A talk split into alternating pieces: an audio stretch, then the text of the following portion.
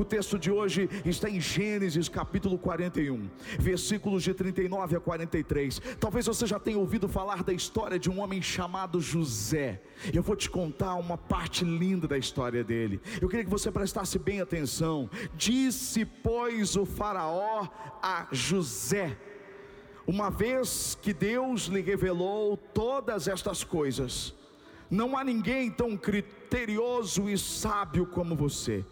Você terá o comando de meu palácio e de todo o, e todo o meu povo se sujeitará às suas ordens. Somente em relação ao trono serei maior que você. E o Faraó prosseguiu: Eu entrego a você agora o comando de toda a terra do Egito. Em seguida, o Faraó tirou do dedo o seu anel selo e o colocou no dedo de José. Mandou vestir linho fino e colocou numa uma corrente de ouro em seu pescoço também o fez subir em uma segunda carruagem real, e à frente os arautos iam gritando: Abram caminho.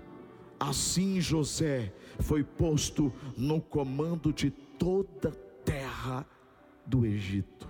Uau! Que palavra maravilhosa! Mesmo que você não conheça a história toda, você já entendeu o que aconteceu com esse homem. O Faraó coloca José numa posição muito elevada, o segundo no trono. José era um estrangeiro no Egito, e o Egito era maior de todas as potências, era um império poderoso. E Deus possibilita a José a oportunidade de governar essa nação, não apenas em prol dessa nação, mas em prol de todo mundo, que ia precisar muito daquilo que Deus usaria José para fazer. Eu amo desfecho feliz. Quem é que não gosta de uma boa história e quando a história termina bem? Aliás, assim, eu tenho dificuldade em assistir filmes onde as pessoas sofrem muito. E aí a gente acaba perdendo muito filme por conta disso. Esses dias estava passando na TV aquele filme A Procura da Felicidade com Will Smith. É uma história real. O Chris, né, que é o personagem principal, sofre demais desempregado, ele tenta, enfim, vender as coisas, ele sofre demais com o filhinho, a mulher abandona aquela coisa. Se você não assistiu o filme, eu não vou contar, fique tranquilo, assista, porque o filme é muito bom. E hoje eu posso dizer para você porque eu vi o filme. Mas não foi assim por muito tempo. Eu não queria ver. Toda vez que eu começava a ver o filme, e ele começava a sofrer, aliás, eu não gosto de filme onde as pessoas sofrem. Eu parava o filme, parava, parava, parava. Eu, eu perdi as vezes que eu comecei a ver esse filme e não, não terminei. E essa semana, quando eu passei a TV ali, estava passando, estava eh, o filme sendo exibido, eu falei: ah, não, o filme ele sofre demais. E aí a pastora disse assim para mim: amor,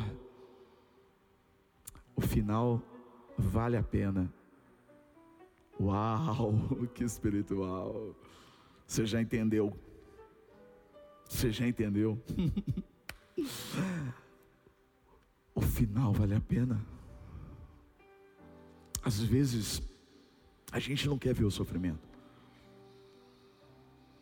A gente não quer enxergar as coisas ruins acontecendo. Aliás, tudo estava dando errado no filme. A gente não quer ver isso.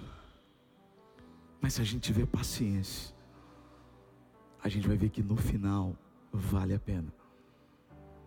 É como o filme Paixão de Cristo. O meu sogro, por exemplo, ele tem dificuldade de assistir o filme, não é só ele, porque Jesus sofreu muito, ele foi castigado muito, e acredite que o filme não retratou nem um pouco daquilo que realmente Jesus sofreu. O castigo que nos trouxe a paz estava sobre ele, mas assim, e isso é um spoiler, não é do filme, mas é da Bíblia. O final vale a pena, porque Jesus ressuscitou. Ele sofreu sim naquela cruz, ele sofreu muito por mim, por você, mas no final ele ressuscitou. Irmãos, a história de José foi assim. A história de José teve um final que valeu a pena, esse final que eu acabei de ler para você ele foi exaltado por Deus, ele foi colocado numa posição de honra. Mas, se você olhar apenas o final, você vai perder a beleza escondida nos dias sombrios e toda a vida. Todos nós temos dias sombrios antes de alcançarmos os finais felizes. Uma vez eu escrevi um dos meus livros, a mais bela ou as mais belas histórias, elas não são escritas nos jardins floridos, mas sim nos desertos áridos da vida, e essa é uma verdade.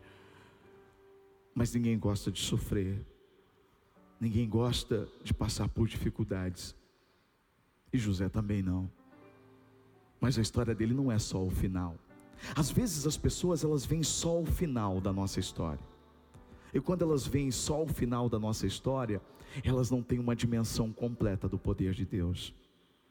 Mas quando elas acompanham todo o seu sofrimento, quando elas acompanham todos os seus dilemas, quando ela, elas acompanham tudo que você está vivendo, e depois elas conseguem contemplar o que Deus está fazendo na sua vida lá no final. Ah, o testemunho de glória o testemunho da grandeza e do poder de Deus é infinitamente maior. Então eu queria que você entendesse que a história de José, ela pode nos ajudar muito nesse momento. A história dele é fantástica porque José, ele ele foi muito amado pelo pai. José foi o segundo mais novo entre tantos filhos de Jacó. E ele era muito especial para Jacó. Tanto que Jacó não conseguia esconder isso. Deu a ele uma roupa tão linda, toda colorida, uma túnica. E isso despertou nos irmãos ciúmes. Jacó sabia que José tinha algo especial, que Deus tinha algo especial para ele. E de fato isso começou a aparecer. Aos 17 anos, José tem um sonho. Ele tem um sonho que fala a respeito do futuro. Mesmo sem ele entender, ele conta isso. E quando ele conta isso, os irmãos passam a odiá-lo.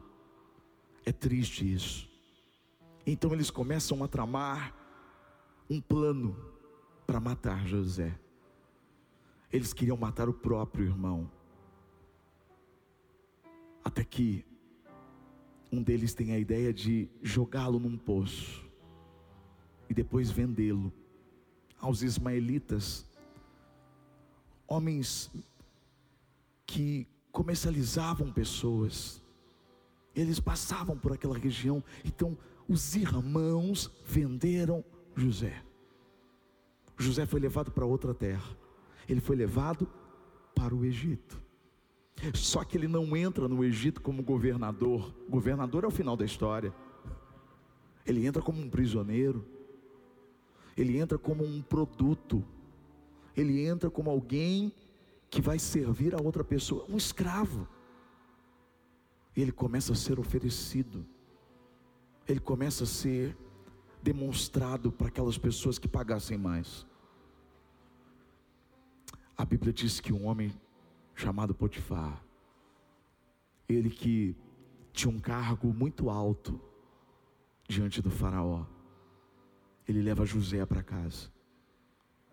E ele dá a José muitas oportunidades. José era um homem bonito, a Bíblia diz. E a mulher de Potifar se interessou por José, queria tê-lo como um amante.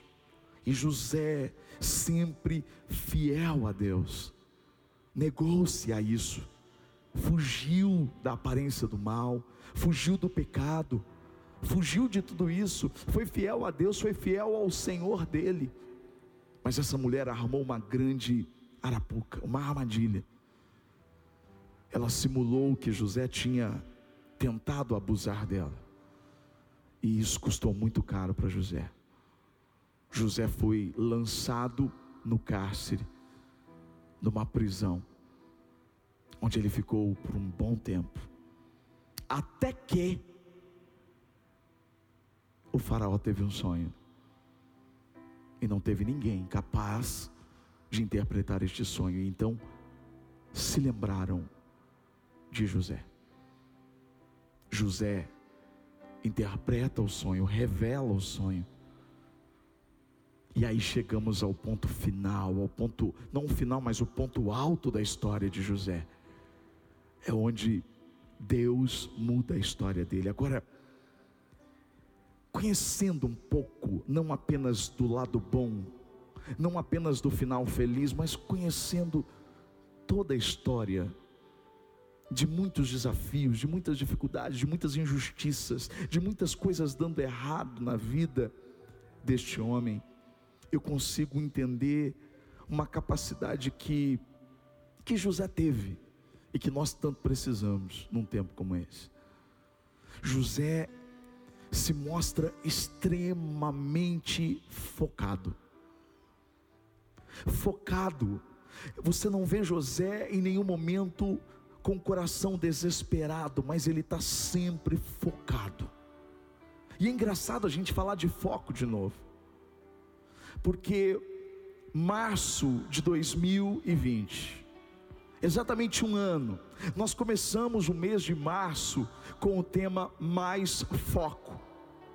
Lá no ano passado, palavras importantes, mais foco no jejum, mais foco na oração, mais foco na, na adoração, mais foco na paz, e, e de repente, no meio do mês, abruptamente vem a notícia da pandemia chegando ao Brasil e tudo fecha.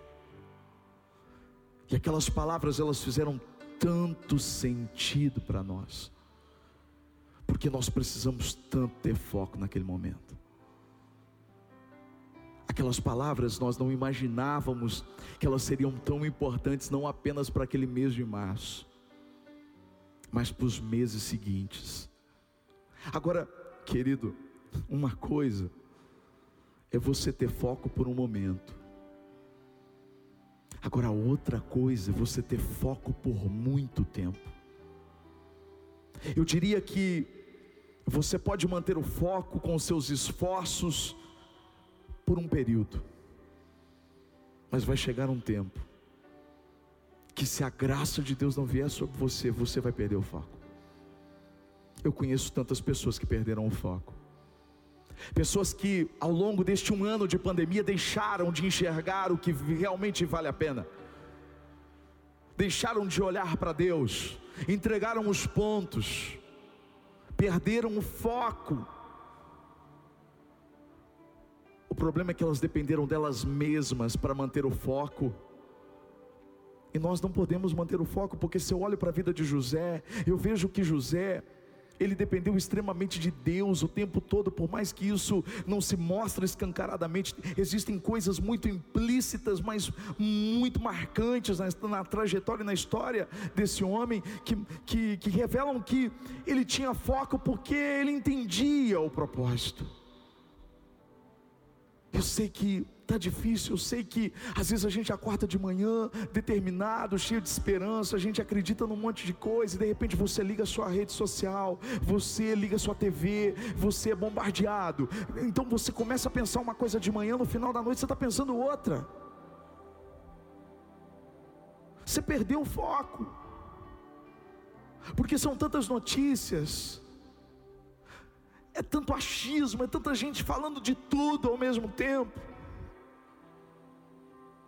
E às vezes é tão difícil a gente manter o foco naquilo que realmente importa.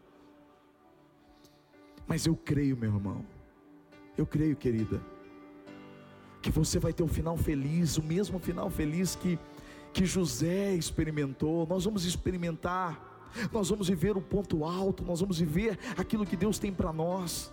É por isso que eu venho aqui para encorajar você a manter os seus olhos focados nesse tempo de sofrimento, nesse tempo de injustiça, nesse tempo onde as previsões são frustradas, onde a gente tem que remarcar todas as coisas e mudar e mudar e mudar e mudar.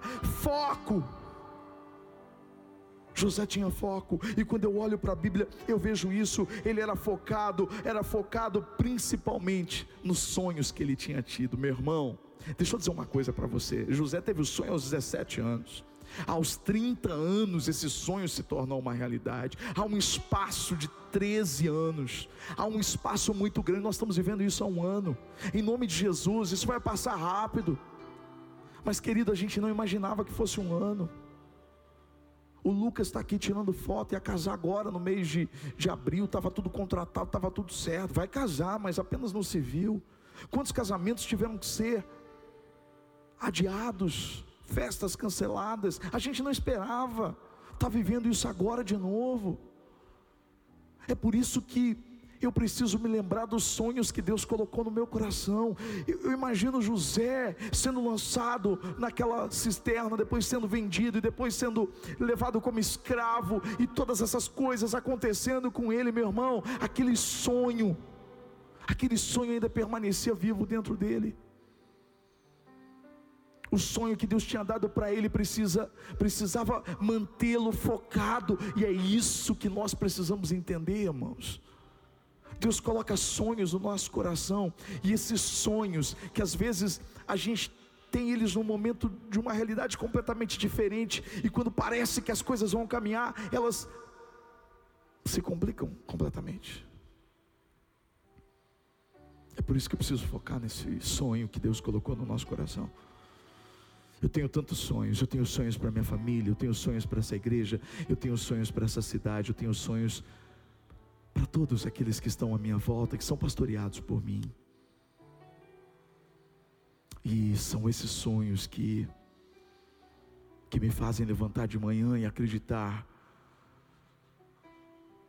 que esses momentos difíceis eles vão passar assim como os filmes que relatam a história ou as histórias de pessoas que venceram as dificuldades.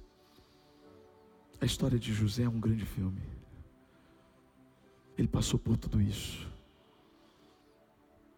Mas ele estava focado. No nome de Jesus Cristo, eu quero eu quero te chamar para a realidade do sonho, não para a realidade que nós estamos vivendo. Para aquilo que Deus plantou dentro de você. Para aquilo que um dia Ele disse para você. Por mais que pareça louco agora, por mais que isso pareça tão distante, deixa eu dizer uma coisa: eu creio, eu sinto aqui no meu espírito que o Senhor está falando com muitas pessoas agora, Ele está ressuscitando, Ele está dizendo: para de olhar para essas coisas, para de olhar para aquilo que está dando errado, para de olhar para as suas dificuldades e comece a olhar para os sonhos que eu plantei aí dentro de você um dia, lá atrás sonho. José era focado nos sonhos. José era focado, sobretudo, em Deus.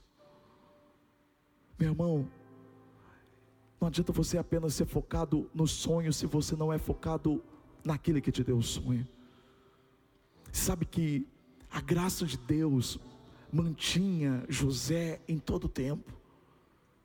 A Bíblia diz que quando ele foi comprado por Potifar. Deus estava com ele, Deus o abençoou. Deus fez com que aquele homem tratasse ele bem. Deus estava com ele o tempo todo, mesmo nos momentos mais difíceis. Olha o que diz esse texto em Gênesis capítulo 39, versículo 21. Depois da mulher, que, depois que a mulher de Potifar mentiu, fez todo esse escândalo, Potifar manda prender José. E aí ele entra em mais um capítulo difícil da história e da vida dele.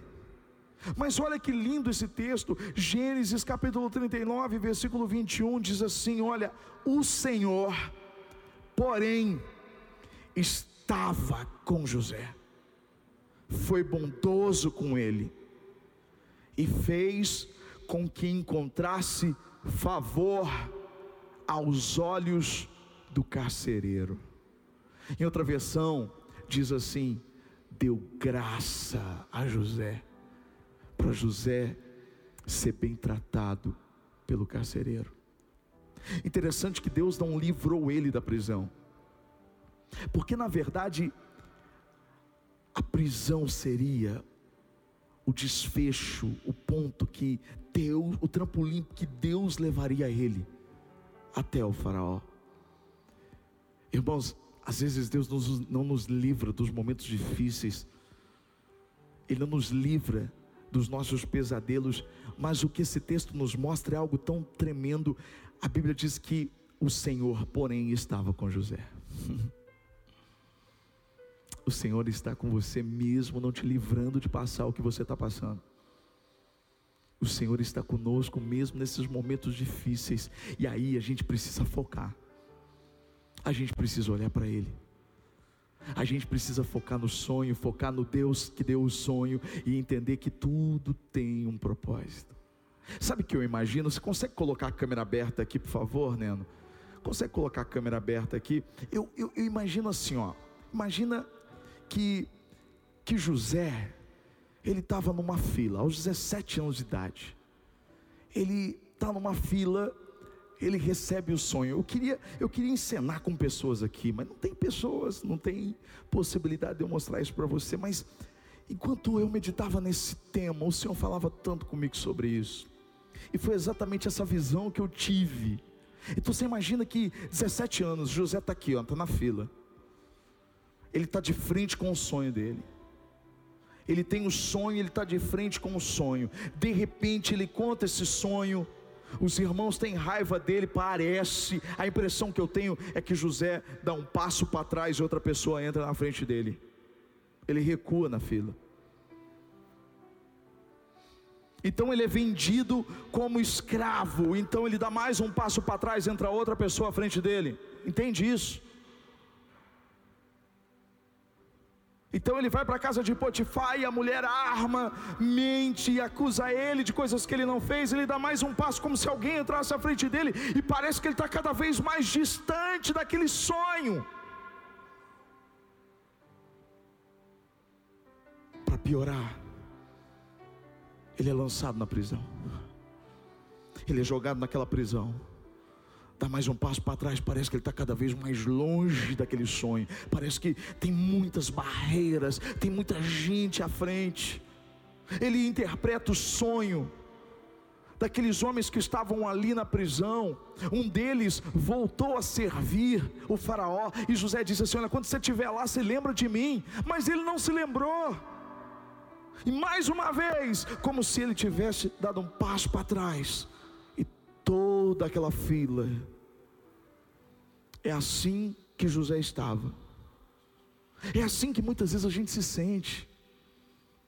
Parece que desde que a pandemia começou, você estava lá na frente, você foi dando passos para trás, você foi recuando, você foi recuando, você foi recuando, recuando, e parece que tem tanta gente na sua frente, parece que tem tantas coisas, tantos obstáculos, e aquele sonho que era tão grande, era tão real, ele está tão distante, está tão longe.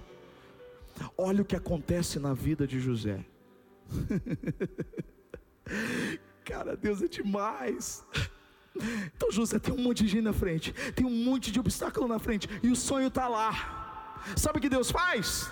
Deus pega o sonho lá na ponta, coloca aqui e, e vira José de frente para o sonho.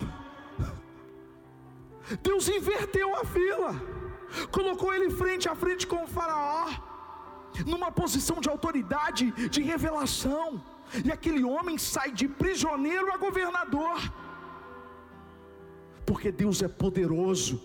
Então não se engane com a visão, por mais que o seu sonho pareça distante, só fique focado nele, só fique focado nele. Agora, por que, que você não pode só focar no sonho? Porque o sonho ele não vai sair de lá e vai vir aqui para te encontrar. Quem vai te trazer esse sonho?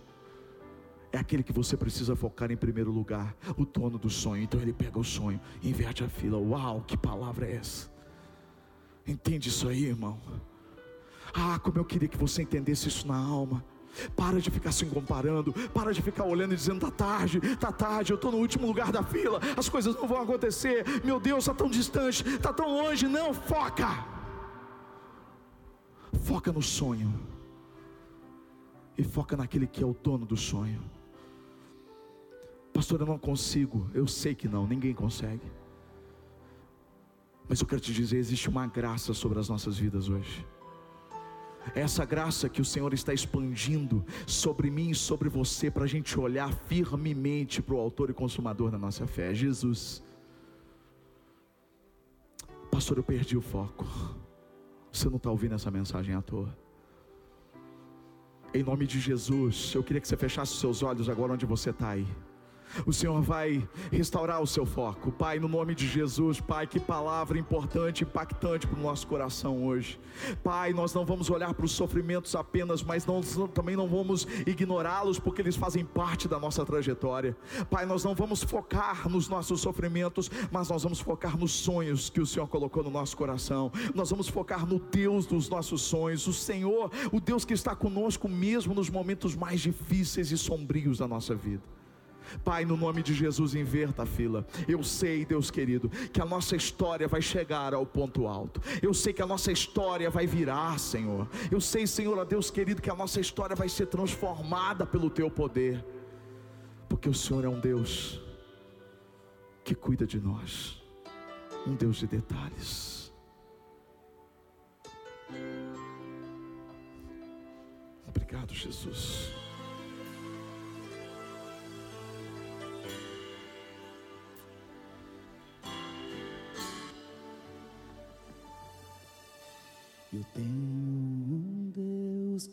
Cuida de mim em cada detalhe.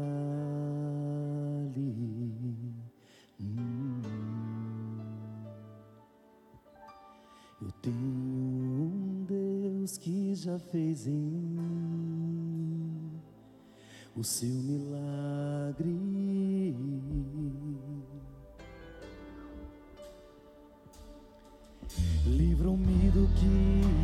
Cheguei a ver. Já tinha um plano certo antes de eu nascer. E para cada coisa que eu ia perder, preparou o dobro pra me devolver. Abriu cada porta que o mundo fechou. Eu não valia nada, ele me deu valor. Mudou minha história e me fez alguém. E me disse que os seus sonhos vão além do que eu posso imaginar. Oh, oh, oh. Deus está cuidando de mim, nos detalhes cuida de mim. Seu amor é sobrenatural e faz com que eu me sinta especial. Deus está cuidando de mim. Todo dia nos detalhes cuida de mim. Seu amor é sobrenatural e faz com que eu me sinta especial. Escreva aí, Deus está cuidando de mim. Escreva aí no chat que o grande amor de Deus, a graça do Filho Jesus e a comunhão com o Espírito Santo seja sobre você e sobre toda a sua casa. Deus abençoe. Beijo, amo vocês. Colocou limite nas águas do mar, deu altura certa pro pássaro voar. Fez o céu e pôs a estrela a brilhar pra gente olhar e admirar. Fez abelha pra gente provar do mel. Pintou de azul o nosso lindo céu. Quando o sol vai, a lua logo vem e nos faz lembrar que mais um dia o Senhor nos fez bem. Uou, uou. Deus está cuidando detalhes cuida de mim. Seu amor é sobrenatural e faz com que eu me sinta especial. Deus está cuidando de mim, nos detalhes cuida de mim. Seu amor é sobrenatural e faz com que eu me sinta especial.